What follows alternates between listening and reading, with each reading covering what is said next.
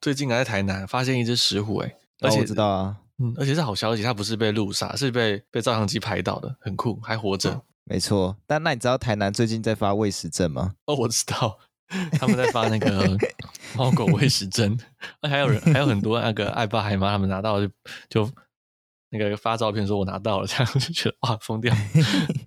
没错，哎，不过他们后来好像有澄清，不是喂食证，不是喂食许可证。不过这这不重要，我想说，只是那群石虎看来是，嗯，让我们怀念他。嗯、对，直接进入到这个环节。对耶，其实我觉得台南如果是动保处，他们一直在做一些比较匪夷所思的判断。然后他们现在目前台南也是台湾数一数二流那个游荡犬猫数量蛮蛮高的一个地区，这样子。对，uh, 嗯。不过没想到那边有石虎诶，因为我们以往都认为说，哎，好像只有苗栗啊，或者是苗栗附近到台中那一带会有石虎这样子。对，那后来发现，哎，台南也有，而且相隔这么远，而且是被拍到野外生生存的个体，这样子看起来蛮健康的，不像是被人抓起来然后乱放的这样子。对，可能对对对对对对，那就可能整个中央山脉周边可能都有石虎的族群，但大家都就是可能没有做调查或不知道，因为可能族群太小。已经非常非常脆弱的一个小族群，这样子，对，嗯，对吧？希望我们不是看到它最后的波纹呐、啊，对对，希望希望不是那个族群的最后一只，对。好啦，那我们就准备进入我们今天的正式节目环节啦。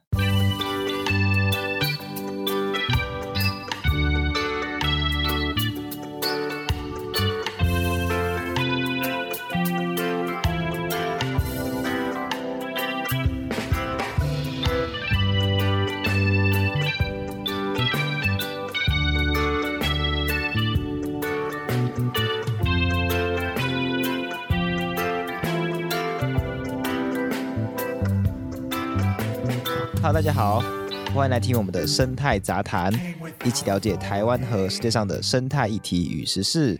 我是世祥，我是口勇，每个礼拜六中午十二点都会准时上架。欢迎大家收听我们这一集的节目。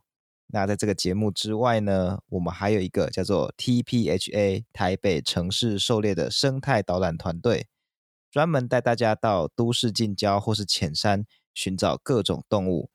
有兴趣的大家，欢迎到 Accupass 报名我们的固定活动。目前呢，八月二十六号礼拜六还有名额，要来要快哦。那如果自己有自己比较偏好的时间，也欢迎到我们的脸书粉专跟我们约时间。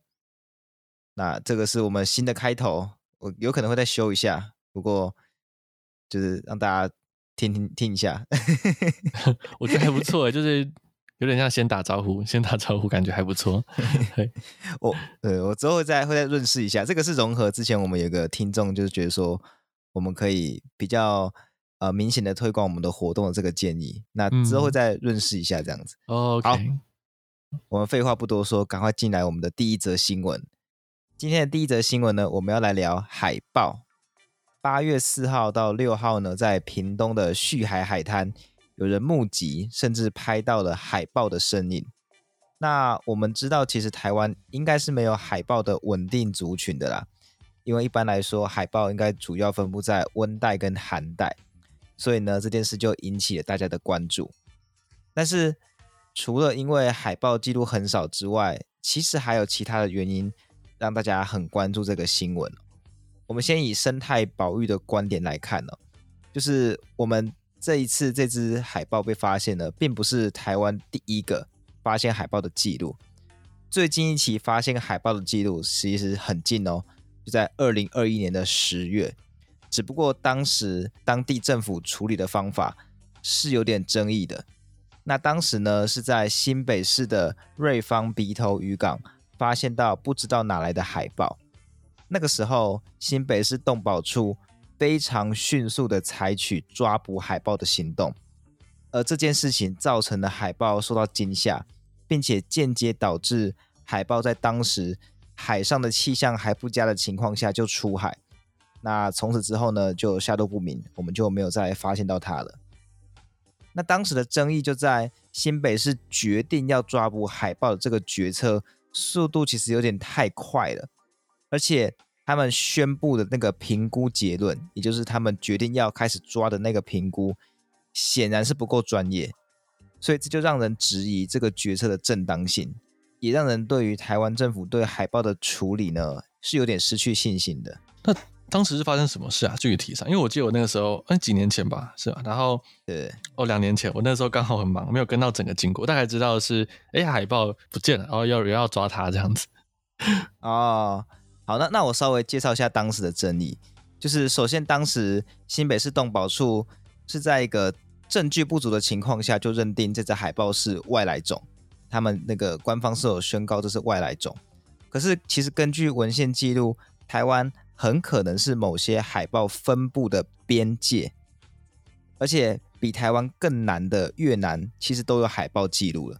所以台湾如果是出现一只自然靠他自己力量跑到这边的海豹，也不无可能的哦。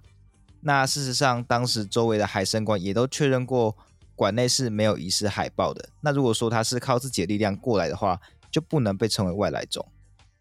哦，那那这整件事情不就完全没有捕捉正当性了吗？他没事找事，而且，对啊，这我觉得觉得这样完全没有正当性。其实，对对对，那他们当时其实有讲一个理由，就是说，呃，类似渔港那边东西很杂啊，怕海豹受伤啊，所以要把它抓起来去去找兽医治疗之类的。那这个理由算是比较有正当性。可是尽管有这个理由，新北市当时的处置还是让我们觉得。他们的专业度是不是不太够？那原因就是根据当时在现场的专业人士，嗯、一位叫游崇伟的，哎，他他的那个 title 应该要讲讲他什么？我他讲是爬台湾爬虫保育推广协会的理事这样子。嗯，好，就这这这位有理事，好，就是他当下就是有问那个围捕的人员说，呃，这个大概是什么物种？因为海豹很多种嘛，全世界海豹我记得有十八种。那当下没有一个人能够说出这是什么物种。那当然不是说你一定要知道它是什么物种，才代表你有能力去抓了。可是如果你有受过能够了解海豹的行为，然后知道怎么抓海豹的相关训练的话，至少有一些对海豹的基本认识，应该是比较合理的。那再加上当时新北市动保处对外是说，经专人判断，这只海豹应该是。哺乳期中的小海豹，那这个说法呢？根据呃尤崇伟他的解释，就是说，无论是从生活史去推算年龄，又或是去依照它的体重来去估算，那只海豹其实都不会是哺乳期的小海豹，所以这就会让人觉得说，诶，那新北市动保处你们好像不是很专业，这个这个都讲错这样子。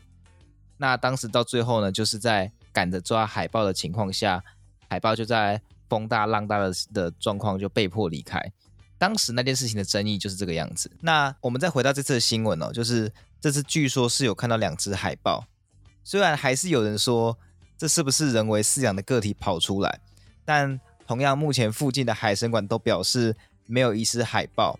再加上我们前面有提到说这只海豹应该比较可能是不小心跑过来的，所以其实也不构成未来中的定义。嗯。对，呃，目前呢，海豹我，我不确定现在状况怎么样，但我猜大家听到这集的时候，海豹应该已经离开了。那我们现在再以历史记录来看，就是前面有提到说，文献记录显示台湾有可能是某些海豹的分布边界，而事实上，除了二零二一年跟这一次之外，确实至少还有七笔这种鳍脚类动物的出现记录。所谓鳍脚类，指的就是那个鳍是。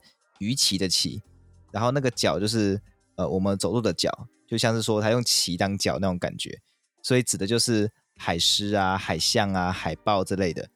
而我们比较常听到的海狗，其实是海狮的一类啦，所以我这边就讲海狮、海象跟海豹这样子。对啊，另外跟大家讲说，区分这三者其实很简单哦，就是海象它通常有个很长的牙齿，像象牙一样的牙齿，其实它是跟大象不一样，是它牙是往下弯的。那再来就是海豹，海豹的话它没有外耳，所以从头前面看过去，它头就像一个圆圆的，有点像哆啦 A 梦那个感觉。那再来，嗯，像海豹的话，它的尾鳍或者是我们叫它后肢，就是它的以前的后腿的部分会比较像鱼，没有办法行走。那海狮的话，海狮的话其实很有名，就是我们看到一些现在表演的，像呃远雄海洋公园他们在让大家可以去亲近、去靠近的这些呃，通常就是海狮。那它有外耳，所以你会看到它旁边有个耳朵。它的后肢是可以在呃在路上行走，所以你可以看到它在海洋公园表演，它是可以上路，在陆地上表演一些特技的。对，嗯，所以其实一般来讲，我们呃透过续海平海豹的这个影片来可以判断说，它其实是海豹，而不是海象或海狮这样子。我刚以为你要说海狮很有名，就是它会害怕。不要讲海狮，海狮会害怕那个吗？没有啊，那个 每次都讲的话，大家觉得这个梗放太烂了。好啦，那呃，刚刚讲到的记录呢，我这边是参考一位叫李景宏，对，李景宏学长，他辛辛苦苦查阅的资料。那我只挑里面有确定来源的记录跟大家做分享哦。最早呢是一九零六年，在嘉义的东石港有发现一只海狗。那刚刚有说海狗是海狮的一种。那一九三二年呢，在台北的渔场有发现海豹，然后一九五七年呢，在台湾海峡有捕获海狮，然后一九八三年的八月，旗津渔船呢有捕获海狗，那再更近一点，就是二零一三年兰屿有发现海豹的尸体，所以其实记录还呃不能说多啦，可是其实没有想象中那么少哦。对对，确实，其实从分布范围来看，确实不能排除海豹出现在台湾的合理性，像。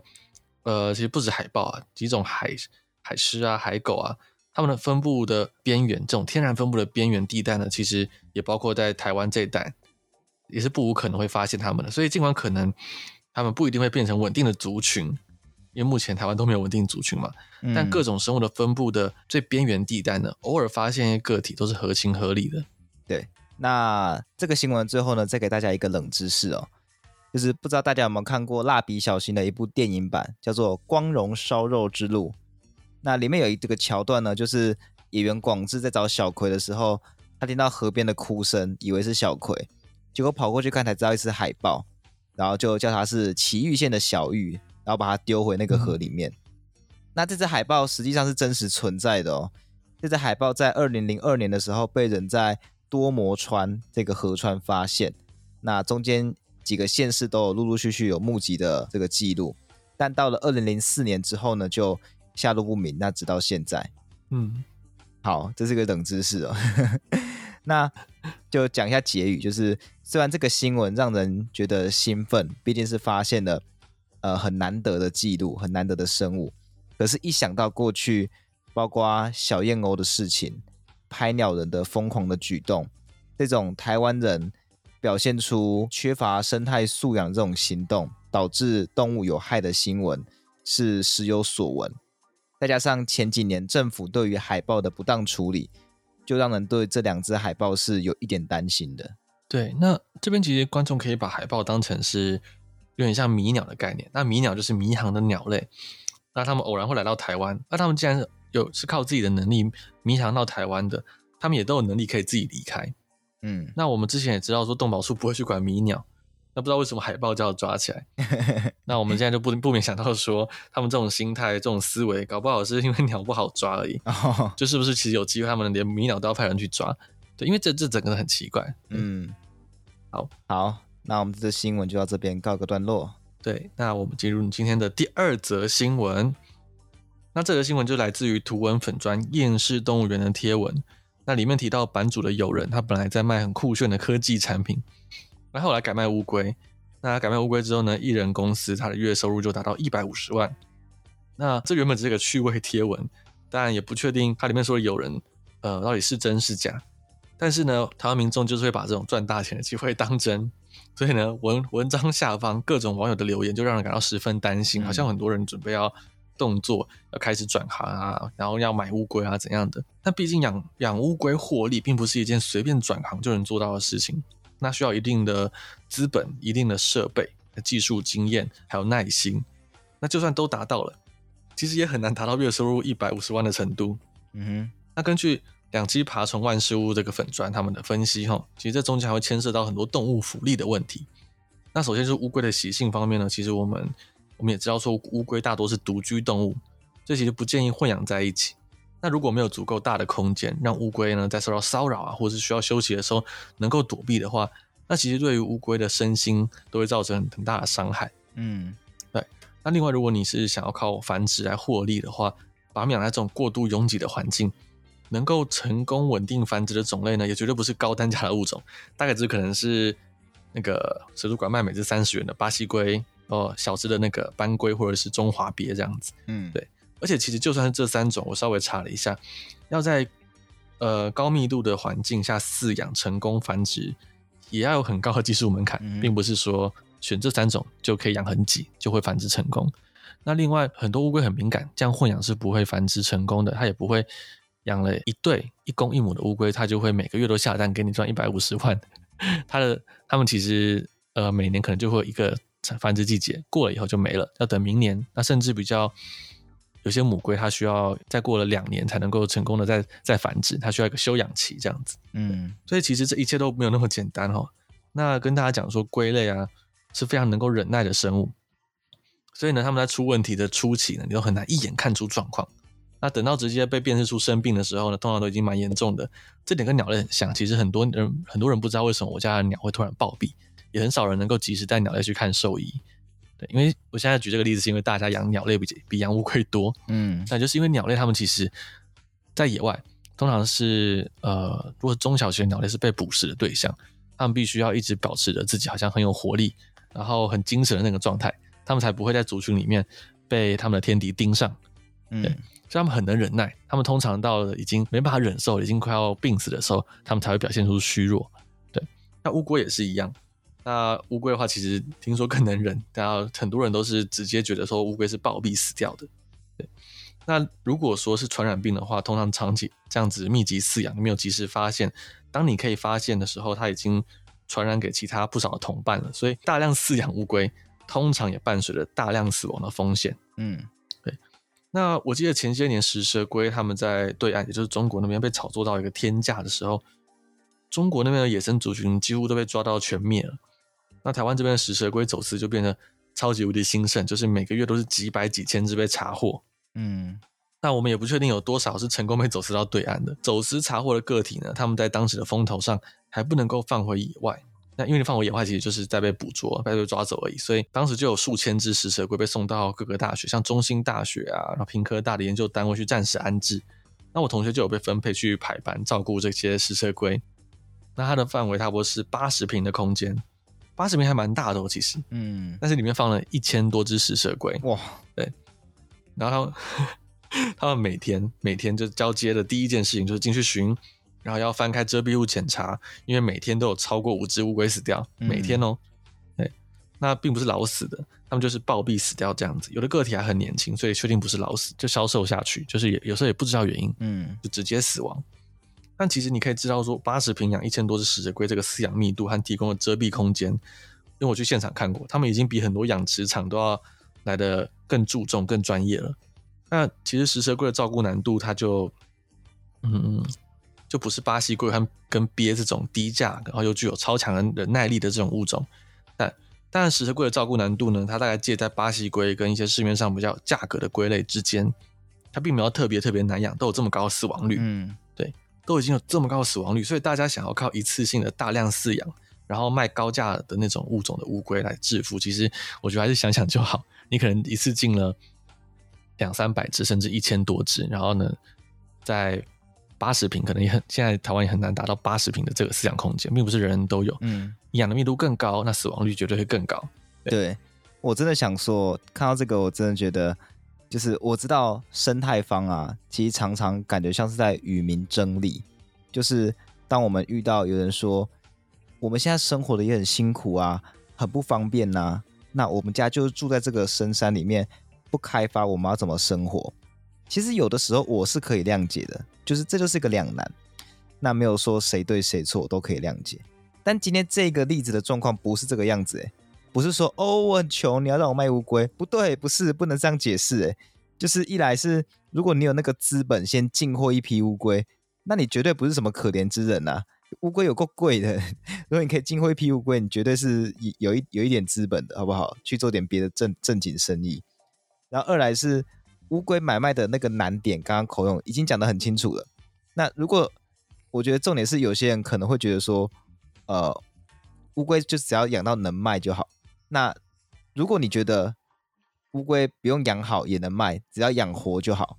那我觉得这个就是在糟蹋生命。就注意哦，我不是说动物买卖不行，我是说不顾动物福利就不行。对，那我觉得这边可以引用我妈以前给我的一个金句来总结。我突然想到，我妈可能会听我的节目，然后心想说我讲了什么金句。好，我妈我妈跟我说，如果你连自己都养不好，就不要想养什么动物。这个我觉得很多人应该都有听过了。我觉得这个除了是说。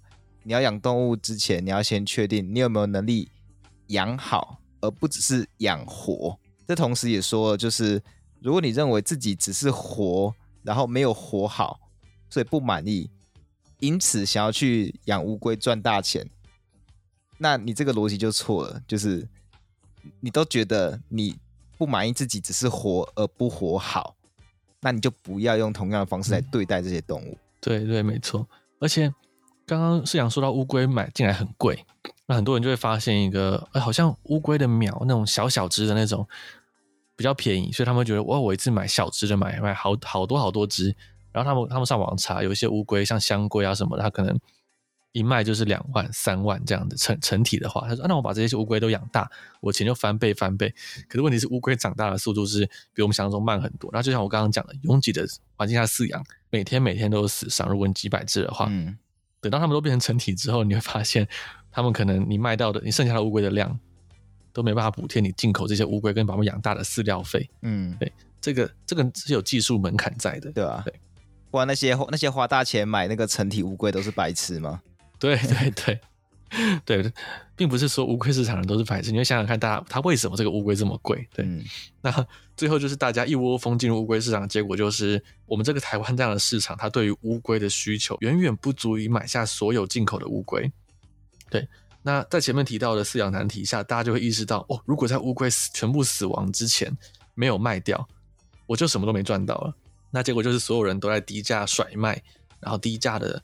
抛售这些乌龟，那甚至不惜亏本卖，然后也不要血本无归，嗯，对，那最后这个市场就会直接烂掉，然后连传说中月收一百五十万的神秘友人，他也会不得不放弃这块市场，全部人一起死，嗯，然后背后其实死更多的并不是这些进口的人，最后死更多的是因为这波跟风，所以被进口到台湾的乌龟，嗯，对，这些一定是死最多的，OK，那。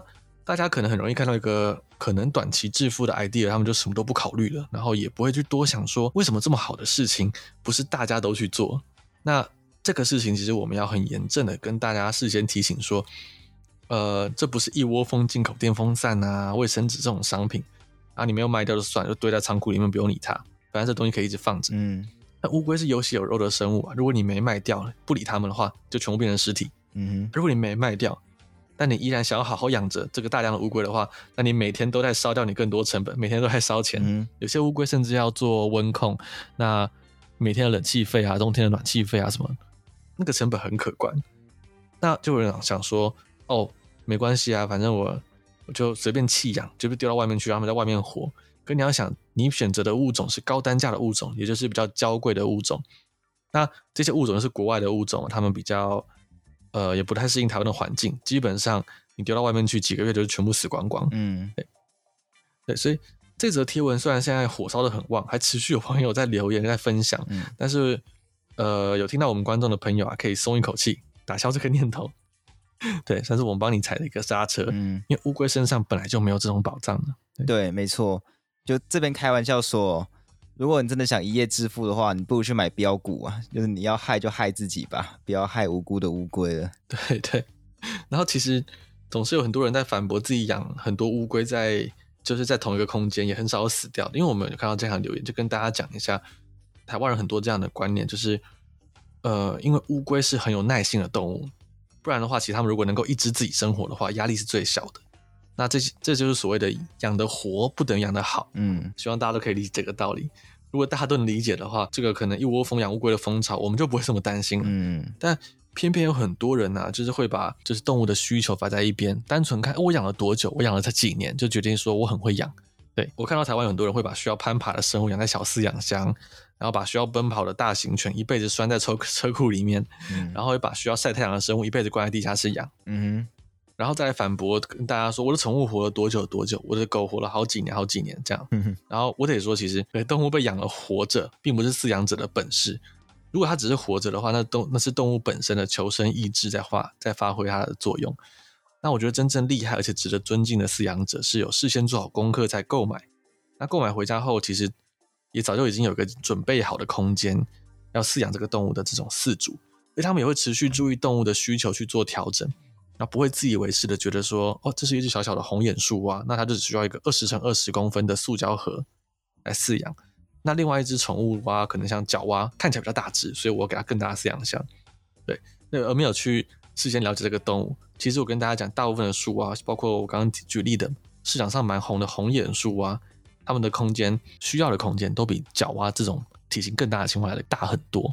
对，它们是非常好动、需要攀爬的、嗯、的蛙类。那其实台湾有太多事主，他太自以为是，就连事先了解一下都不愿意。然后如果被指责啦，其实我们看到台湾有很多爱面子的人，然后他们就会说：“哦，我的树啊，我的红叶树啊已经活了三年都没事。”看到真的会、嗯、火都会上来。因为这句话其实呢，在专业的人看起来，这句话的意思是你的树啊原来已经这样受苦三年了。对，对。对，那我回到乌龟的话题，我就觉得。我就觉得，又有多少人打算不先练一下基本功？我指的是养乌龟的基本功，他们就打算直接入手大量的乌龟。对，我们不知道有多少这样的人，可是从留留言看起来是有，我觉得是有不少这样的人打在做这样的打算啊。我会想说，这是不是又是一件很自以为是的事情？确实，我觉得你那个那句话还蛮准的，就是台湾很多人很爱面子哦，对，就会说自己说啊，已经活了三年都没事。这个句型可以套用在很多例子上面了，对，超级多，植物、动物都一样。他说说那个你的植物土土太干了，你看它的叶子边缘都都黄掉。他说他就这样活了五年啊，这样子，然后就就把留言关掉，不准别人再批评他了也有。对 对，哎，我我那算了，多了这种这种事情我们也不能不能做什么事，嗯、只希望听我们节目的听众。呃，如如果对这些事情稍微有一些呃呃怀疑，那可可以看一下自己原本做的对不对，这样子。对对对，好，那这个新闻就到这边。那我们要进入今天的有趣新闻环节。今天要讲的有趣新闻呢，是近期有个研究发现，大象的睾丸特别高温，而这件事情呢，跟大象几乎不会得癌症好像有关系哦。那在过去呢，我们就知道大象不太得癌症了。其中有一个关键，在有一个特别的基因，这个基因叫做 TP53。那因为这个很难念啊，在我们节目当中呢，这段特别的基因，我们就先叫它抗癌基因，这样可能大家比较好懂。那这个抗癌基因呢，它会产生抑癌蛋白，抑制的抑。这个蛋白呢，可以侦测受伤的 DNA，并且修复。进而防止动物得到癌症，而大象得天独厚于我们人类跟其他动物的原因，就是我们跟一般动物只有一条这个抗癌基因，而大象却有二十条之多，所以面对 DNA 可能受损的防护呢，几乎是滴水不漏。那近期的研究发现，大象之所以演化出这个机制，很可能是因为大象没有阴囊。那阴囊的作用呢，被认为是为了要让睾丸远离我们的身体一点点，因为我们身体比较有那个温度，我们是恒温动物嘛，嗯，所以让睾丸离身体远一点点，就让这个睾丸的温度呢比较低，那精子呢就比较不会因为太高温而死掉。哦，欸、那大象没有阴囊啊，所以，嗯，这样，我跟你我跟你讲，我是。你要讲什么？国中建教课才学到说阴囊的功能是这样。我国小的时候一直以为是因为男生比较强壮、比较高大，所以需要这个弱点。啊、什么？就我小时候觉得，我想，我想，我小时候觉得这是男生的弱点。你说我们故意演化出一个弱点出来，是不是？对对对，好像这样比较公平。就是，就是，哎，男生这么这么高大，那么强壮，像像我爸就很高大，跟我妈比起来，我想哦，所以他有个弱点在那边。什么鬼？我我以前倒是没有想过这件事情。哎，事实上我，我我是到一直到长大，就是等到大学，我才知道原来阴囊有这样子的功能的。哦，真的、对，我国中建教课就有提到了，不然的话，其实像我我幼稚园的时候有一个有个老师，男老师，他就会。扮鬼吓我们，嗯，然后他很高大，然后我就我都会跳跑过去从后面踢他的蛋蛋，他就把我爸妈叫到幼稚园去。而我觉得说，因为他很高大，所以所以他吓我，这个是我这是正常的那个，哦、就是正当防卫，我可以踢他蛋蛋这样子。哦，然后，发现这样，发现我这样超坏的。但你要这样解释，好像显得那个老师变坏人了。这也不是啊，应该是我对蛋蛋的认识不够，我以为那是那是面对强大的敌人的时候可以攻击的地方。好，那我回来讲这个大象，就是因为大象没有阴囊嘛，嗯、所以那个大象的睾丸就离身体比较近。那就像我们前面所说的，因为身体比较热，再加上大象在就活在就是偏沙漠这样的环境，所以精子可能就会因为太热，然后死亡率太高。那演化呢，就让它演化出一个机制，就是让他们的这个呃，我们我们叫它抗癌基因。变成二十条，然后让这个精子呢有非常非常强大的修复能力，所以这个基因等于是它演化出来是为了要配合大象没有阴囊，然后精子的温度会过高，导致于嗯受损率太高，演化出来要去修补这些精子的，所以这些这些基因可能只是为了让精子存活下来而已，却意外给了大象抗癌的这个能力。那这个研究呢，或许能够给我们在抗癌的这条路上面呢，有更多启发啦。不过这边呢，我还是要警示各位听众，就不要想说，诶，那如果我们现在把睾丸贴近身体，久而久之，是不是就可以有抗癌的能力了？不会，并不会，并不会，因为演化是一代一代，就是生物一代一代的这个过程哦，并不是一个个体在一代之内就可以发生的，就除非你是你是细菌啊，就是。你可以交换彼此的基因，特殊基因，那那算另外一回事情。但应该没有细菌在听我们的这个节目了。就是，而且演化它是有一个随机性跟复杂性的，就并不是说，哎，我们觉得大象是为了让精子存活率更高，所以演化出了抗癌。那所以说，我们让我们的精子温度升高，我们就能演化出同样的结果？没有，不会的。就是大象那个是运气好，那个是幸存者偏差而已。哦，但是你前面讲那么多，其实其实帮蛋蛋加热不能抗癌，没有，不行不行不行不行。好的，你等我一下，你等我一下，我从我从浴缸里面出来。什么东西？我刚才然后哎，赶快加，赶快来加热一下。什么鬼？好啦，那我们今天的三则新闻呢，就这样讲完了。那进入到我们今天的节目的最后一个环节，就是让我们怀念他。我们第一个要怀念的对象呢，是可怜的赛鸽。在七月七号，台中市议员江河树接获通报，在大里区的内心桥下发现有许多被剪羽毛的鸽子。那由他们身上的印章跟脚铐推测，应该是被弃养的赛鸽。那这件事当然就很不好啦。不过赛哥一直是国内有点麻烦的地下经济啦。所以总之呢，让我们就怀念这些可怜的鸽子吧。